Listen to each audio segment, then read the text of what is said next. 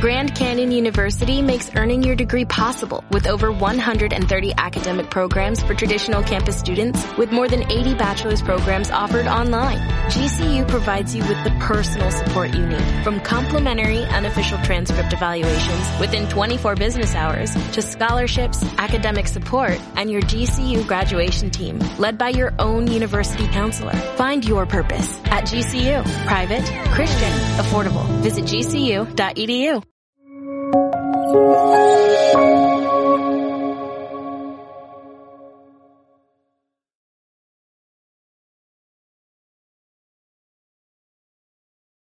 morning, Professors Case and Deaton, and welcome to this virtual hall of the Rafael del Pino Foundation. It's an honor to have you with us today as uh, our guest speakers.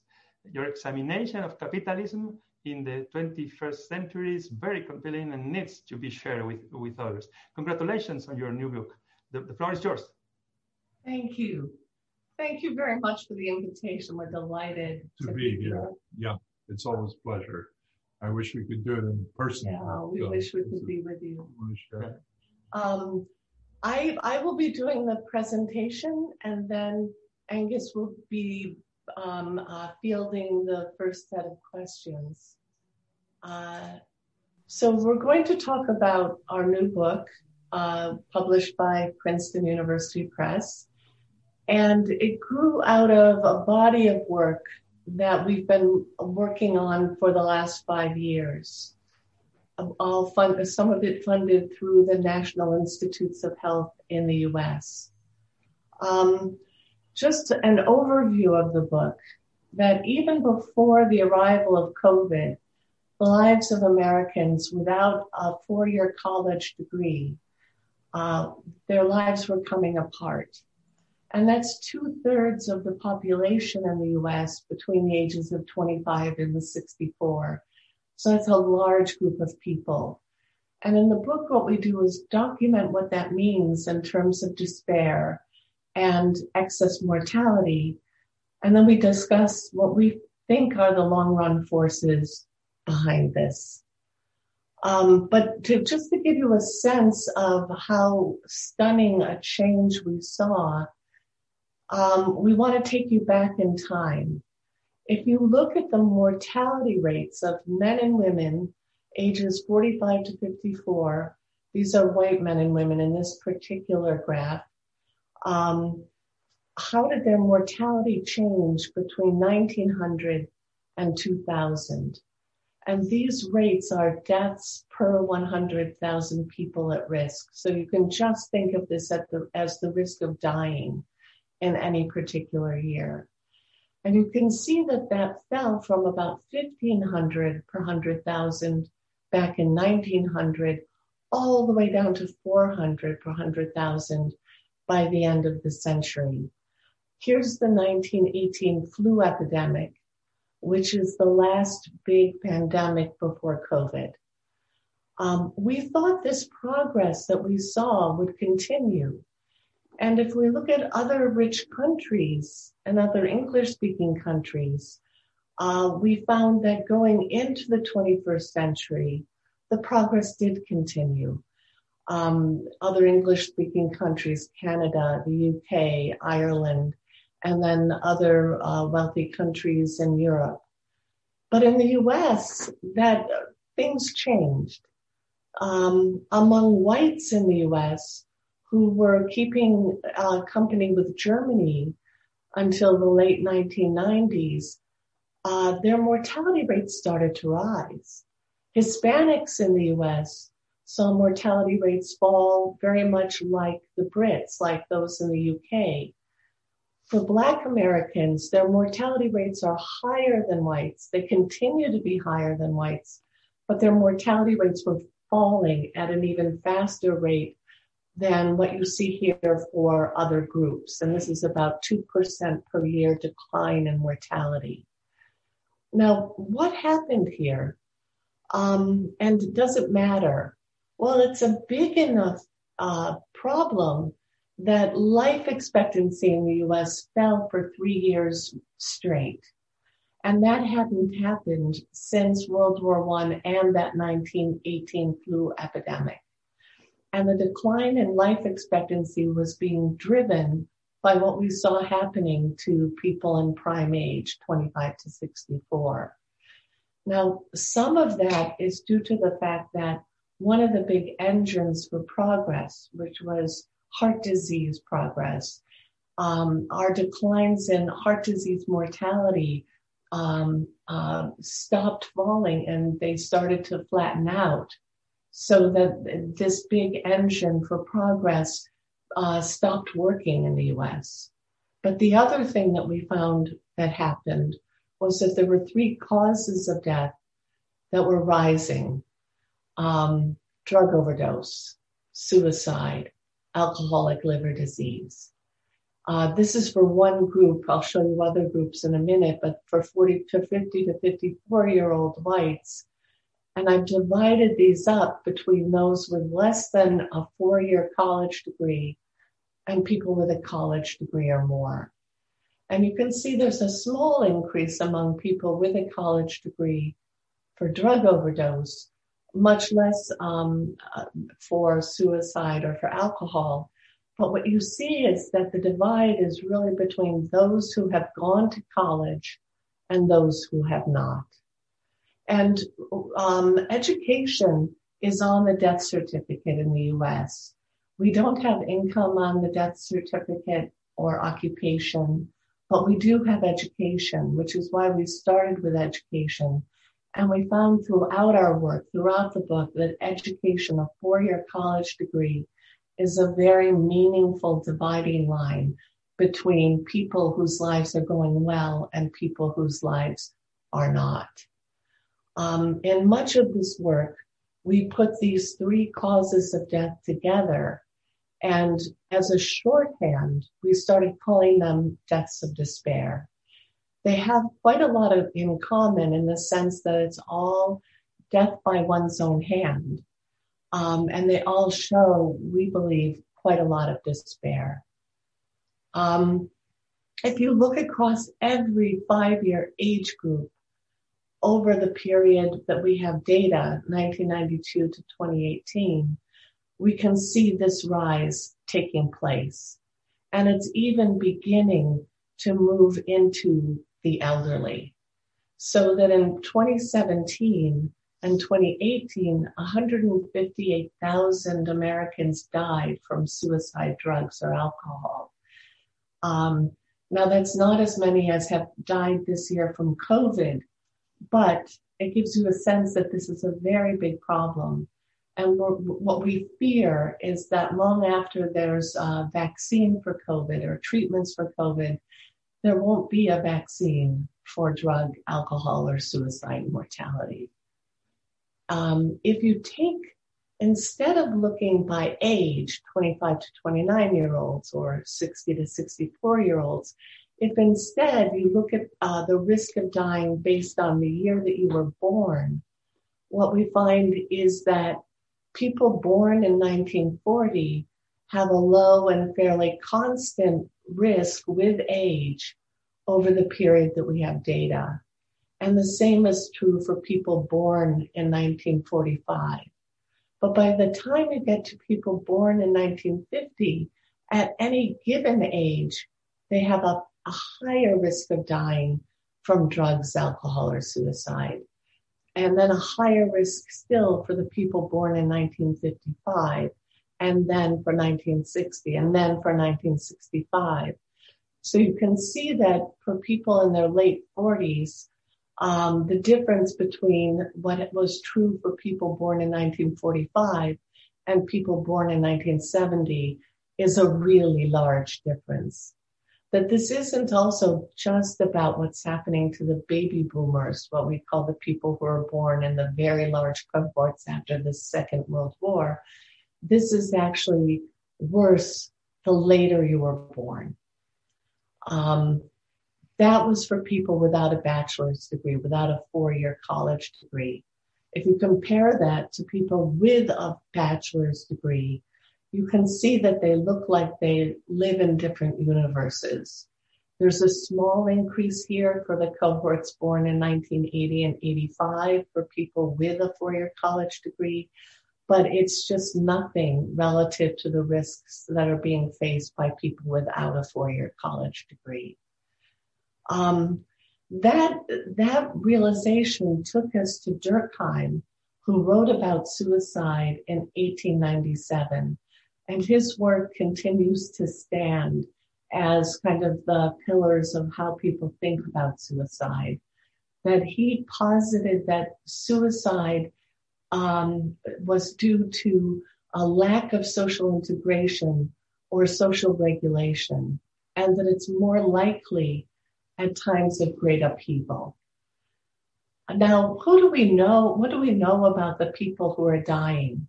It's geographically very widespread in the US. Every US state saw increases in all three causes of death between 2000 and 2018.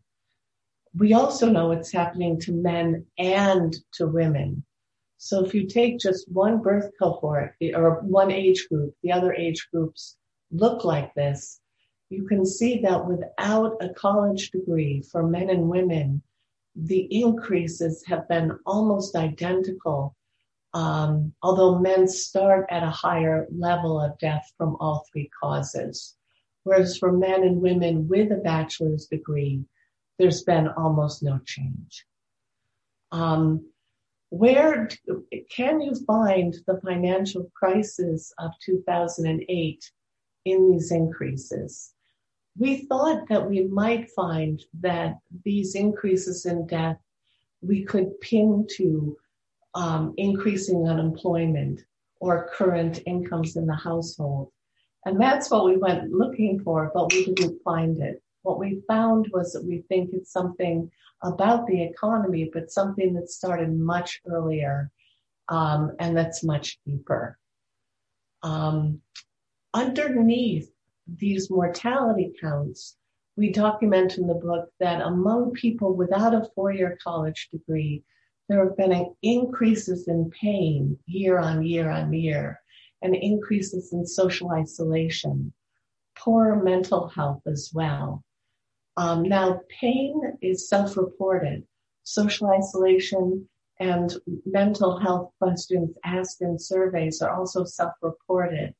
Because they're self-reported, some people found those easier to dismiss. But when you combine the increases in pain with the increases in mortality, it all fits into a bigger picture. Um, what do we think are the roots of this?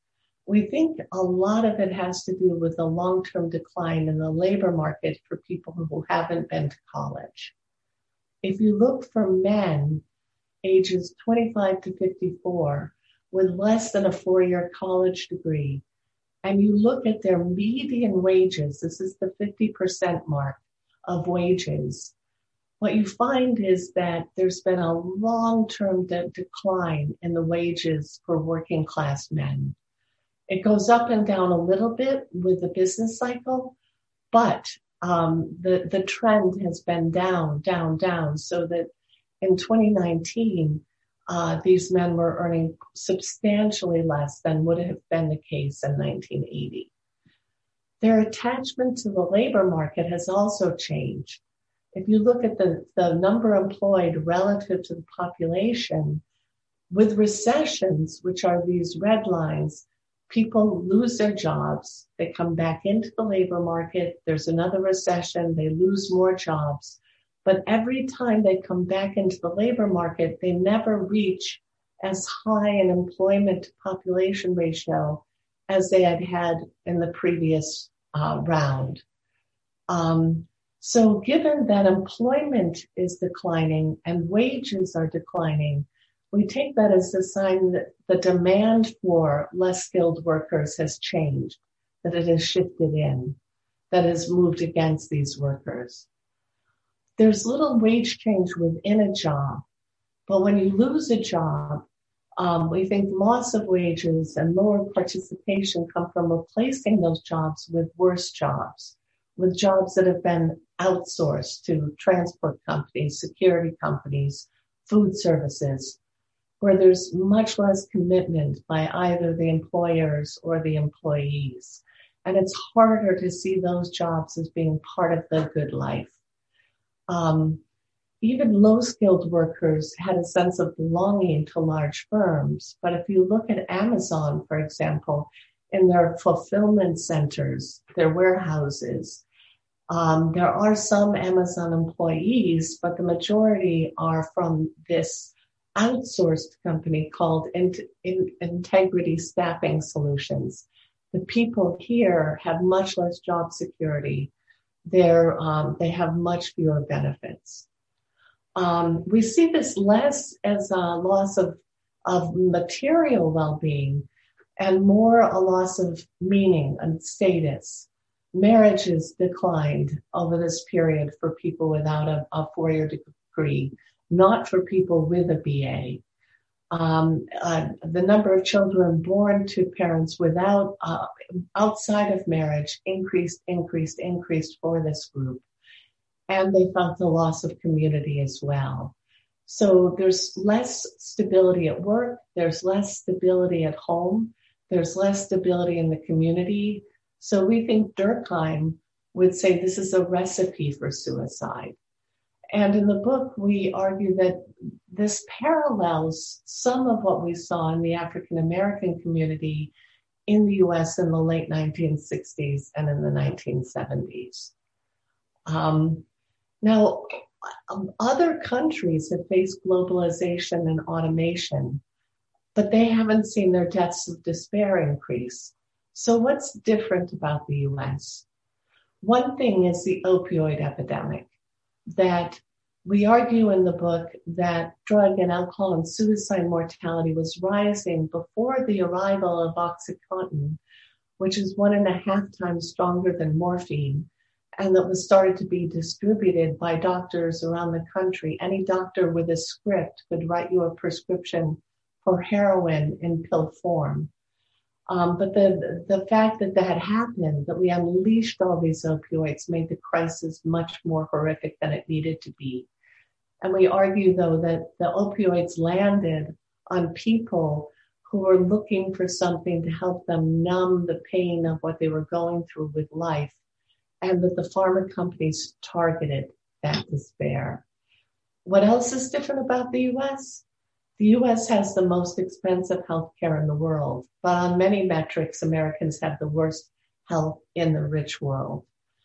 We argue that life expectancy fell in the US not in spite of what we spend on healthcare, but because of what we spend on healthcare.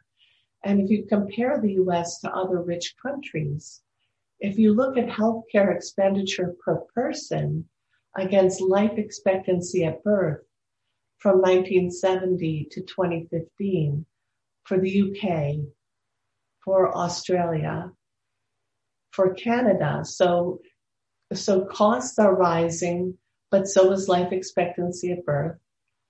France, Switzerland, which is the next most expensive country relative to the US, and then here's the US coming in 1970 to 82, 1982 to 1990, and out to 2015. So the US is just an outlier in spending so much on healthcare. Um, it's almost $1.05 that the US spends on healthcare. Switzerland is the next highest at 12.4%. Uh, the Swiss live five years longer than Americans. The difference in spending between the US and Switzerland is over 5%, which is more than a trillion dollars a year. That's more than $8,300 a household. And that's just the excess spending. It's half again as much as the US spends on the military. This comes from somewhere. This has to come from wages or profits or taxes. In the US, we crazily tie health insurance to employers. And many people think that their employer provided health care insurance is a gift. But that gift is coming out in part or in whole from what would be their paycheck. Um, we think that the lower wages among working class people uh, can be um, matched to the increases in healthcare costs that their employer has to pay to um, uh, to provide them health insurance. A family of four health insurance premia are now $21,000 a year. The firm pays their share of it, about 71%. That is so expensive that firms decide to outsource low wage jobs.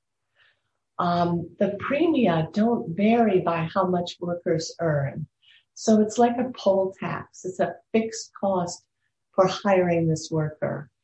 So it's a, in a sense, it's like the minimum wage where there's been a lot of discussion, but there's been very little discussion on what this kind of health insurance premium does to low wage work.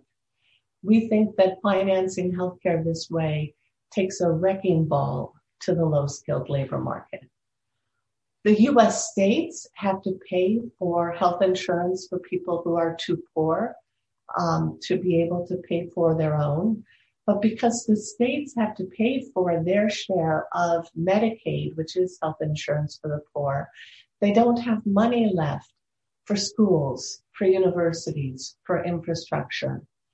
Uh, so state spending has gone up and up and up on, on healthcare as well. So what do we do with all of this? In the book, we talk about the future of capitalism, not the failure of capitalism. We think it needs to be fixed. It needs to be put back up on the rails. And we think healthcare reform is central in this, and that that is just a, uh, an injury the U.S. is inflicting upon itself. Maybe the COVID crisis might give us a chance to do that when so many people will suddenly have pre-existing conditions. Uh, 10 million people so far in the US having had COVID who might find it difficult to get health insurance uh, because they now have this pre-existing condition. And the hundreds of thousands of people who have medical bills they probably will not be able to pay. Maybe when that happens, there's going to be a real push for health um, care uh, spending change. More generally, though, uh, we think that corporate lobbying and the decline of unions have left less educated workers with very little representation in Washington. And as the saying goes in the US, if you are not at the table, you are on the menu. So we'll leave it there and um, we'll come back. And Angus is going to take the first shot at answering questions. Or at least I'm going to start. Yes. So, uh, well, thank you, thank you, Professor Case, Professor Deaton, very much. We all have enjoyed an stimulating lecture on the future of capitalism, how we can return to a path of rising prosperity and, and health. We have a lot of questions from our audience. Uh, we would appreciate that you answer a selection of questions. No? So let's start now a brief question and answer session. Uh, the, the, first question In your book, you paint a troubling portrait of the American dream in decline. But we all share the American dream, uh, the conviction that social mobility is important and everyone should have a fair chance of improving one's life. Uh, uh doesn't guide only the United States, it's deeply rooted in Europe and the majority of countries as well. Our societies have undergone an unprecedented collapse in social uh, capital, especially the US, according to Professor Putnam, with serious negative uh, consequences. How could we strengthen civil society, and what will be the future trends in social mobility according your, your point of view? Would you boost public investment, particularly in health and education, to enhance equality of opportunities? Yeah, these are big questions, and if we knew the answer to that, we probably wouldn't be writing a book. We'd be, uh, you know, running for public office or something. And um, but there are certain things that are pretty clear. I mean, and some of it's specifically American, and some of it's more general than that. But I mean, the big division here, when you say equality of opportunity, um, for people who don't have a four-year degree in America, uh, capitalism is not really delivering very well for them or indeed for their children. Um, so I don't think in most European countries that line is quite so sharp. Um, and it's certainly not in Britain, which I know best, and not in Germany or Holland and so on. So we've created this um, sort of meritocracy, pretend meritocracy, it, or it is maybe a meritocracy, but only a small fraction of people succeed. And then it stops being a true meritocracy because the people who succeed sort of pull up the ladders behind them and make it very difficult for the next generation to succeed. Um, so th- those are issues. We healthcare and education um, are clearly largely the responsibility of the state, um, or should be. And the, the lack of public health care in the United States is, is a real scandal.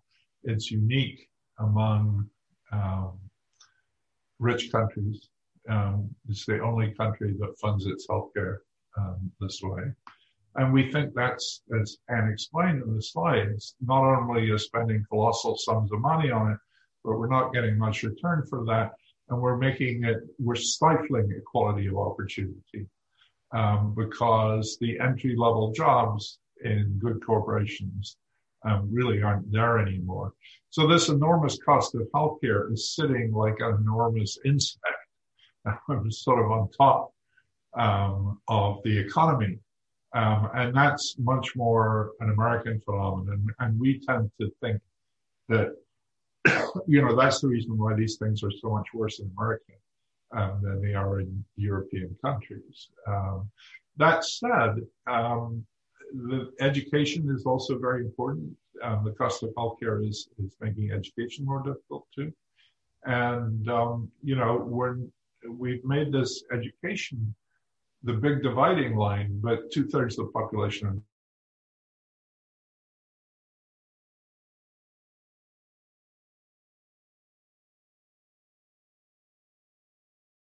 and prestige and a dignified work um, without necessarily having to jump over this one hurdle. So that would be a set of reforms that I think would be useful. Yeah, yeah. Um, so I would just add one thing I didn't mention is that it, um, some of the civil society institutions have sort of crumbled in the U.S. Um, in the U.S., um, uh, organized religion has always been an incredibly important institution. For 200 years, it was incredibly important. Among white working class younger adults, less than half of them affiliate with any church whatsoever. So that means they're also not tethered to a place where they might find solace or might find um, some support. And that's been important in a way that's not being much reported in the press. Um, the press likes to say that evangelicals have still stuck with Donald Trump. Well, that's true, but a lot of young people have stopped being evangelical. So, you know, they're, they're voting with their feet rather than at the ballot box. So that's been So that was one. And the other thing is that I think that when people have a living wage, when people feel they can hold body and soul together, they're just much more likely to participate in local clubs, the kinds of clubs that like my father would have belonged to, you know, for working class guys who got together and they built pavilions and they, you know, they they provided a place for everyone to come and enjoy the sense of a village. So I think those things may come back if we give people a sense, a better sense of dignity or a better sense that that their their work matters and that they matter. Mm-hmm. Uh, absolutely right. How important is to have a shared project, no, in in our nations. No? Well, thank you, professors. But it, in the book, you suggest that the, hopelessness uh, that these workers uh, are experiencing uh, may eventually extend to the entire American workforce. In order to stop the process and, and to avoid this extension, the key question is how, how can be done. Uh, a follower of Professor Milanovic, Maria Martinez, asks you what are the reforms for the dysfunctions of capitalism uh, you propose?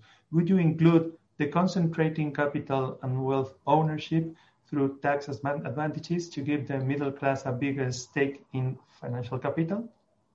Well, maybe, but I think there's a lot of things you can do before that.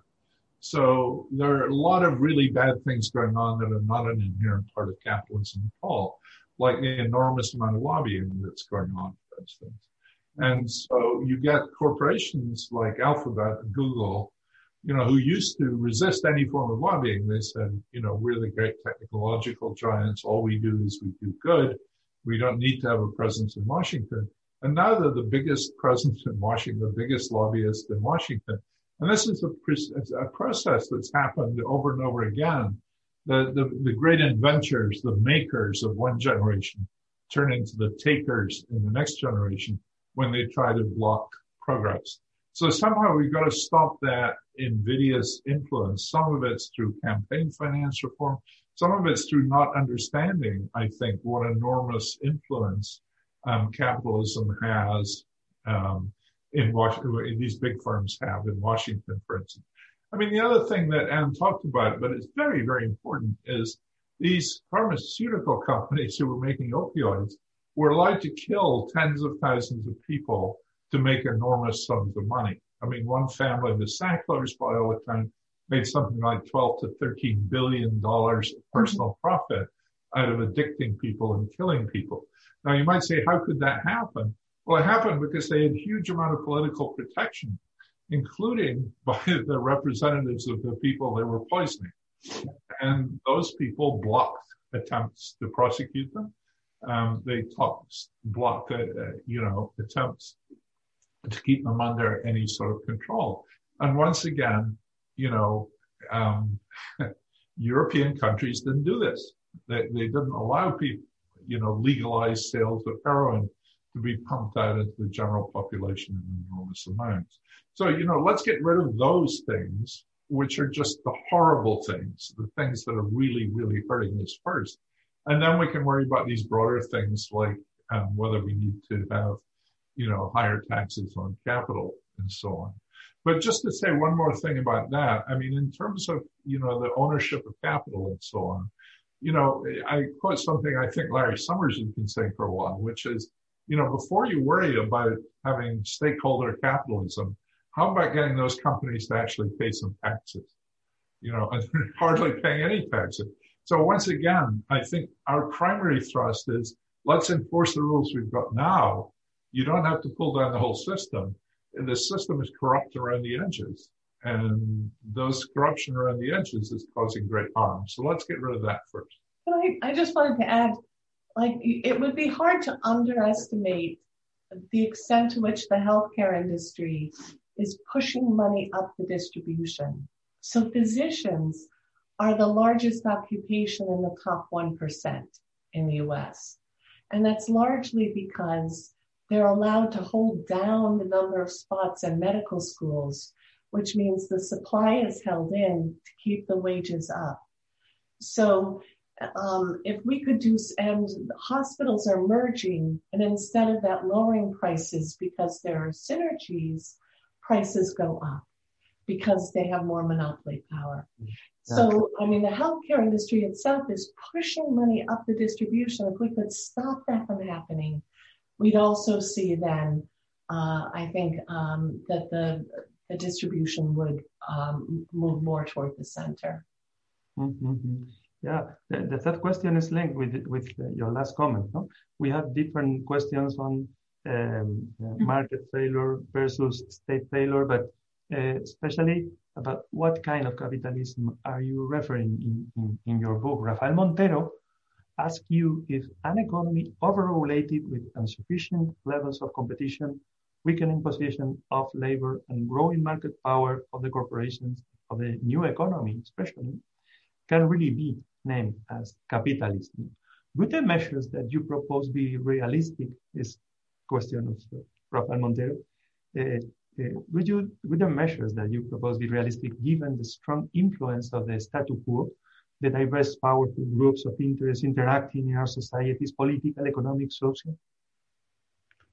I think we could do better than we're doing. Um, so I'm not sure I heard all of the question, but just to take a particular point, one of the reasons we like to talk about rent seeking, I don't think Anne actually used the phrase, but all this lobbying, all this influence, all this doctors being allowed to set their own salaries, um, all that sort of thing. That's rent seeking. And one of the reasons we like to use that term is because there's some chance of building a coalition on both the right and the left, because the right really hate rent seeking too. The right would like to see a more competitive capitalism. Um, the left hates rent seeking too because they think of it as sort of fat cats um, stealing from the rest of us. So we've been pushing that, and maybe maybe we're a little too optimistic that you could actually build bridges um, between people who are deeply suspicious of capitalism and people um, who you know and would like to see replaced, and, and people who really think capitalism is the answer. You know, let's get rid of the rent seeking. Let's get rid of this upward redistribution from everyone to a few rich people and then let's see where we are. And maybe at that point, um, you need to um, do deeper reforms. But obviously, there are issues like big tech, which have become incredibly powerful, um, and you know have brought great benefits too. So there's a lot of controversy about how they should be regulated, and I think that's an intellectual task. Um, and for legal scholars, uh, philosophers, you know, political philosophers, and economists and, and thinking about how those animals ought to be regulated. Um, but you know, it was done once before. We hit a gilded age 100 years ago, and the thing was brought under control. And I think we can do that again. Mm-hmm. Yeah. So, uh, some of your reviewers uh, mentioned that this book explains America to itself. But what about the rest of the world? Are we showing the same dynamics in Europe as well? in uh, is this a global reality? Question of this. It's a really, really good question, and we've thought about that a bit too. We, we wrote a piece in Foreign Affairs um, uh, about exactly that question, which is, you know, is this a peculiarly American disease that only affects and corrupts the American economy, or are other countries at risk from it too? And we spent quite a lot of time looking for evidence of deaths of despair in other countries you know, are we seeing similar things in Britain, for instance? Are we seeing similar things in Sweden? And the answer is, you know, just in terms of looking for these deaths, um, you find some of them on a much smaller scale in Britain. In Scotland, where I grew up, there's a drug epidemic that's almost as severe um, as the one in the U.S. Um, but you know, you go to Germany, there are no deaths of despair in Germany, for instance. Um, so I, but that's a sort of empirical answer. What about the mechanisms? You know, is is Europe or other countries at risk? Well, some of the forces are common, and some of them are different. So that the healthcare issue and the opioids is a peculiarly American problem, and other countries don't have that problem to anything like the same degree. Um, which is not to say that all rich countries are not in danger from illegal drugs like fentanyl and so on. Um, you also have much better social, much more complete um, social safety nets than we have in the U.S. So when things are broken, you're much more likely to be taken care of. So, for instance, in Britain, where um, at the bottom, um, median wages um, or even um, ordinary, you know, median wages, not just at the bottom, median wages have been stagnant uh, for about 12 or 13 years now. Um, and people higher higher wages been doing very well. When you look at after tax incomes, that has not happened at all. Whereas in the U.S., no such thing has happened. So there's a really effective safety net. You have uh, value added taxes throughout Europe which can be used to hold together the safety net. I think that has helped preserve Europe. But the forces of globalization, the forces of automation are absolutely common. And there's a real threat to lower class, lower skilled workers in all rich countries in the world. And so that, and I think the truth is that Europe is dealing with it better than America.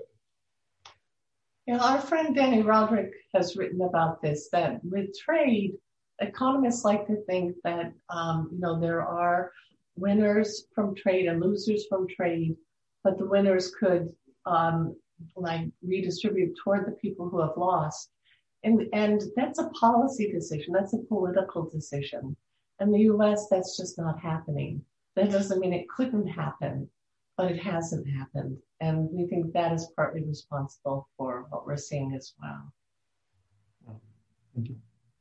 Well, and, and the last question, uh, in, in, order to finish with an optimistic message, uh, Medina, ask you that the last Davos Forum meeting in January provided much attention to the concept of uh, stakeholder capitalism or the need for business to focus on the interests of all constituents uh, as opposed to the shareholder approach. The capability of capitalism to adapt its fundamentals to new environments has been demonstrated all along history. Uh, it is not true that, that something is changing actually at the core of, of the capitalist system. Maybe.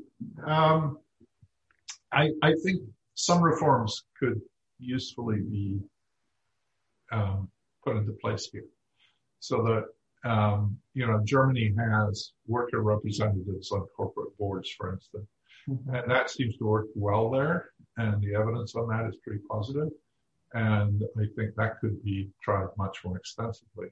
Um, the other thing that's happened is that unions, especially in the private sector, have become much less important. Um, lots of people have different views about unions. I mean, I grew up in Britain at a time when unions were not widely liked and seemed to be abusing their power. But there's no doubt at all that, that unions helped um, make firms more responsive to their workers. Um, they increased the wages for union members and also for non-union members. They also helped look after the um, you know, health and safety of the workers. So if there were safety violations in the factory, the unions were likely to police it and make it happen. So a lot of that's been lost. Also, in many towns, the unions were the center of social capital. So you've talked about our friend Bob Putnam, and you know Bob's guy who's bowling alone is bowling in a union hall. You know, so it's not just the guy who's gone; it's the union um, that's gone. So I think, for instance, in the U.S., there's been a huge amount of political persecution of unions, um, passing anti-union legislation, laws that make it more difficult for people to unionize, um, the um, undermining of the process um, that allows unions to conduct elections fairly, and so on. So I would start with that. Um, I would also start um, you know, one of the places in which I think we would agree with um, Piketty and Saez and Gabriel Zucman is, you know, let's get something to stop these international tax havens, which are stopping these firms paying their social contribution at all. So, you know, we have corporate taxes and large firms don't pay them. so, mm-hmm. you know, they move around their capital to places where it doesn't get taxed. And so, you know, there's a very direct contribution before you start saying, well, you know, you have a responsibility to society. How about paying your taxes? You know, that seems like a really important first step. And we're allowing companies um, not to do that. So those are the reforms that I would start with. We're probably more incrementalists than people who want to, you know, change the whole world. Um, but these seem like common sense reforms that could get a wide you know, a wide support um, right across the political spectrum. Mm-hmm. Well, so thank you very much, Professors Case and, and Deaton. We would like again to express our gratitude to you for having accepted the invitation of the Rafael del Pino Foundation and Deusto. Uh, we also would like to thank your publisher, Roger Domingo at Deusto, for helping us making this stimulating and encouraging discussion possible. We appreciate the special effort that you have made to be here uh, with us uh, today. And, and, we have no doubt that uh, the Spanish edition of your book will be as successful as the English version. thank you both very much. Thank you. Could you hold up the book again, please? I don't we think we've seen, we, we haven't seen the Spanish version of the book. Oh, yes. Yeah. Look. Oh, look at that. That's fantastic. You can see, you can see both. The, yeah. The American and the Spanish. It's All right. Very good. And thank you for helping us um, tell people in Spain about the book. Yeah, and, and I hope we can come and see you in person. Oh yes, we, we have to see you. I, we know that you visit Spain very often with uh, some friends, football friends that we have also. Uh, yes. And, yeah, we've had many fine meals with Leandro in in, in Madrid, and we, we uh, and Blanca. Yes, so we, we'll come back as soon as we can. Okay, so we got the vaccine. Yeah. At, at the foundation and save. yeah. Thank you very much. Thank you. Okay. Bye. Bye bye.